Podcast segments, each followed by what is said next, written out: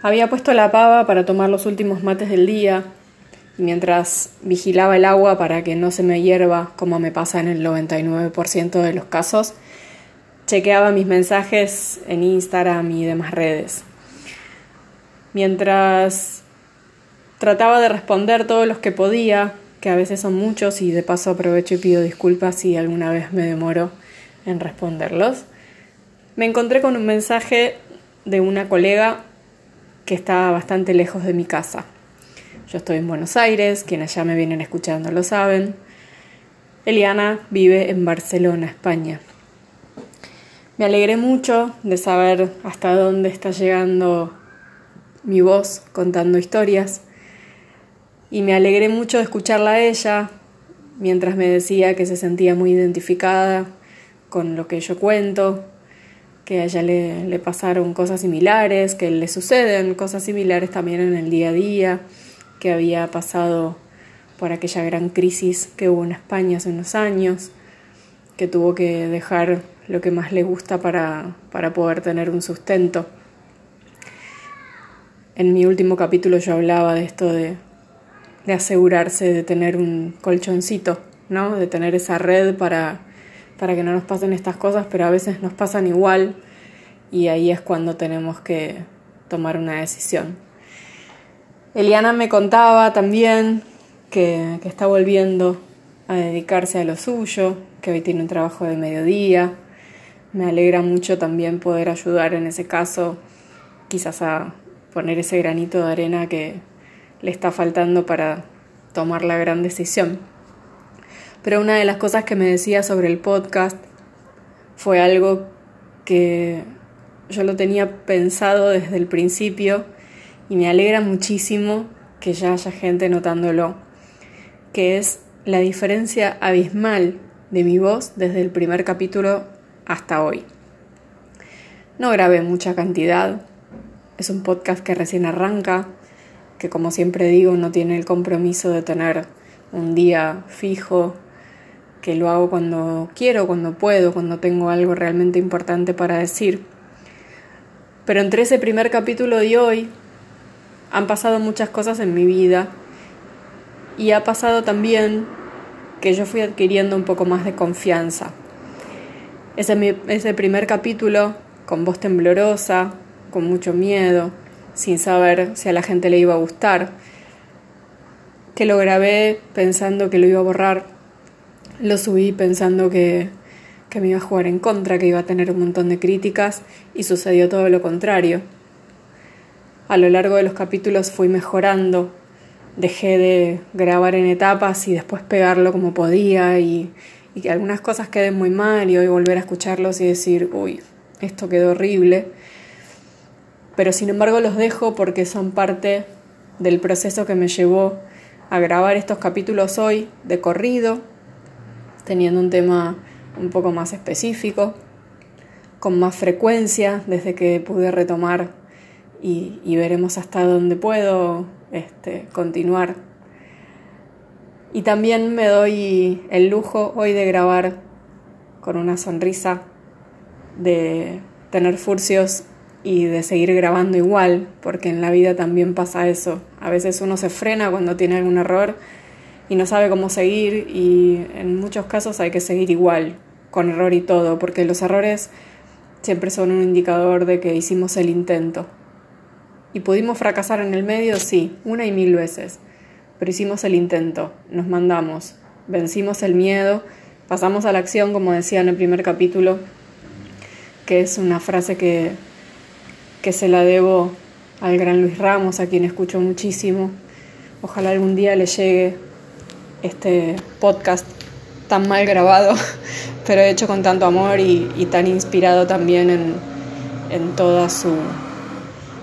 en, todos sus capítulos y en todo lo que hace y en tantos otros podcasts que escucho y que me animan también a vencer mis miedos. Eliana me decía entonces que me escuchaba primero con miedo y luego en los últimos capítulos ya con una voz un poco más atrevida, como me dijo, con fuerza y con energía.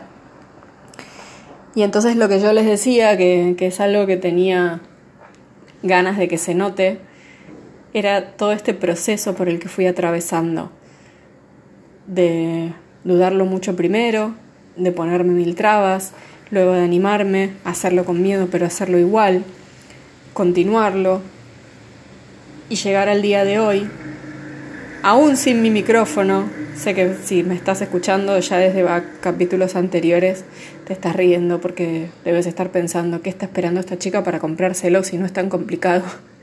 Hay algunos que me escriben diciéndome este, quizás algunas recomendaciones de, marcas y precios, les agradezco un montón.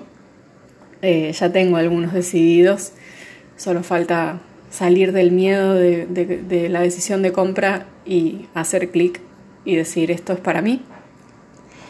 Em, pero bueno, les decía, esto de, enfrentar, de hacerlo igual, de a veces no esperar a que todo esté perfecto, de a veces no esperar a, tener ni, ni todo listo, ni todo el conocimiento del mundo, ni el equipo perfecto sino que simplemente empezar, ir de a poquito y respetar los procesos.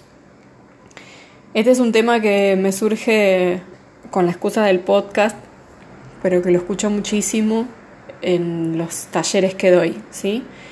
Mis alumnos y alumnas muchas veces llegan contándome que acaban de empezar, que quizás hicieron algún curso básico, que quizás están haciendo fotografías hace muy poco tiempo y, que no entienden por qué no tienen clientes, por qué, si les gusta tanto lo que hacen no les va tan bien como esperaban.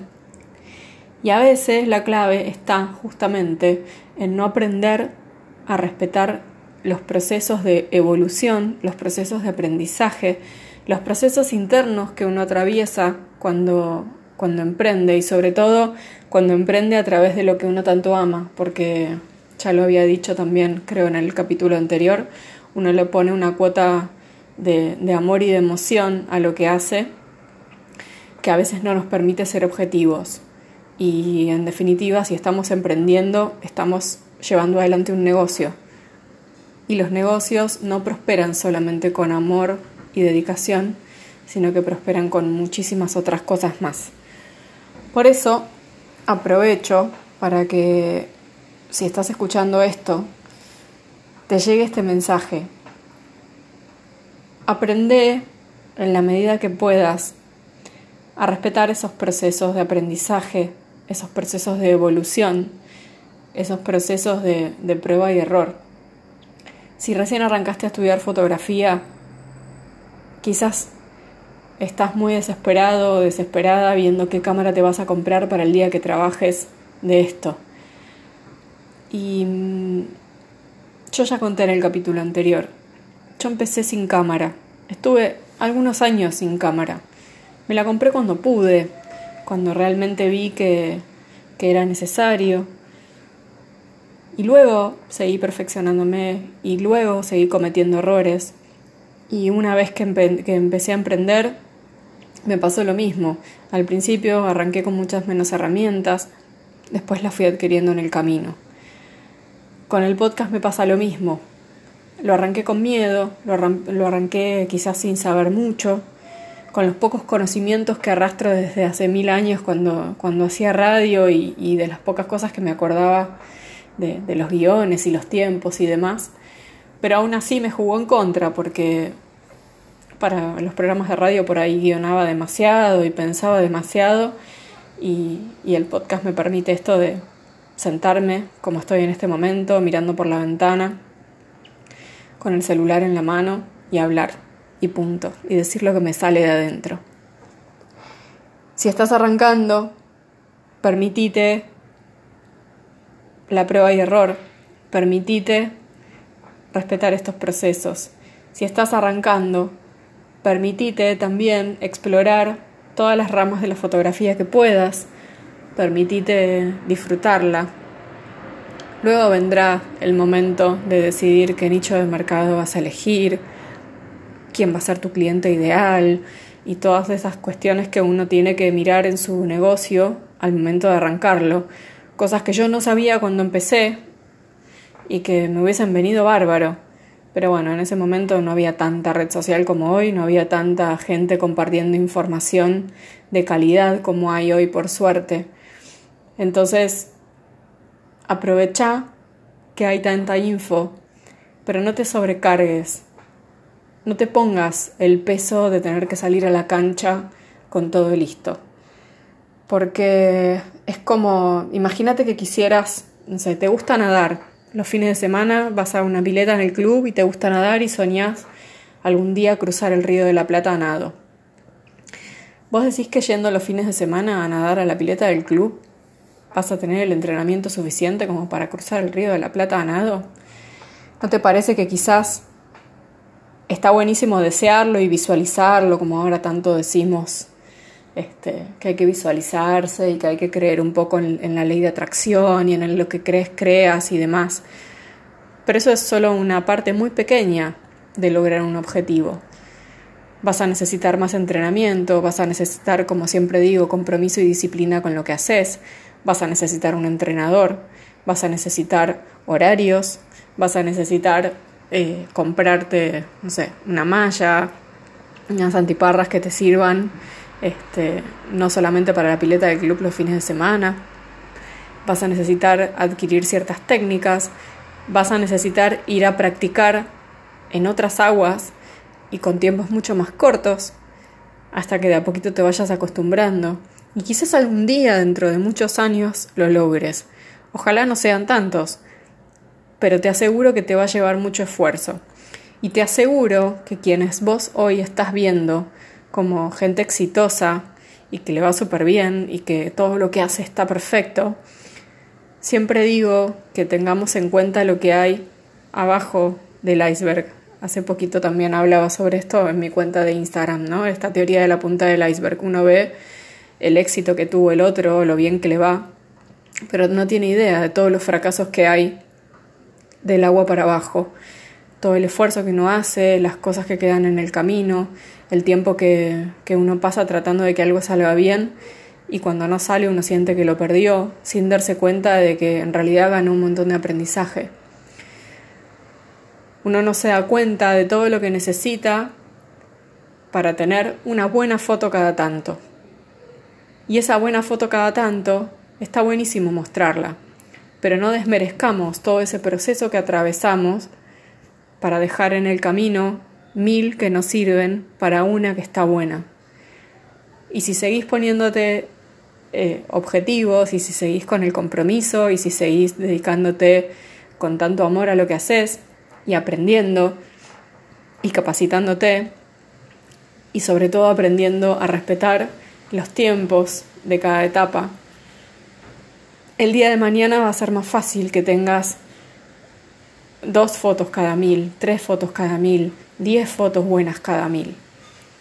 Porque vas a ir entrenando el ojo, porque vas a ir entrenando tu trato con tus clientes, porque te vas a ir dando cuenta de cuáles son las fotos que querés hacer, te vas a ir dando cuenta de cuáles son los clientes con los que querés tratar, cuál es tu mensaje con el trabajo que haces.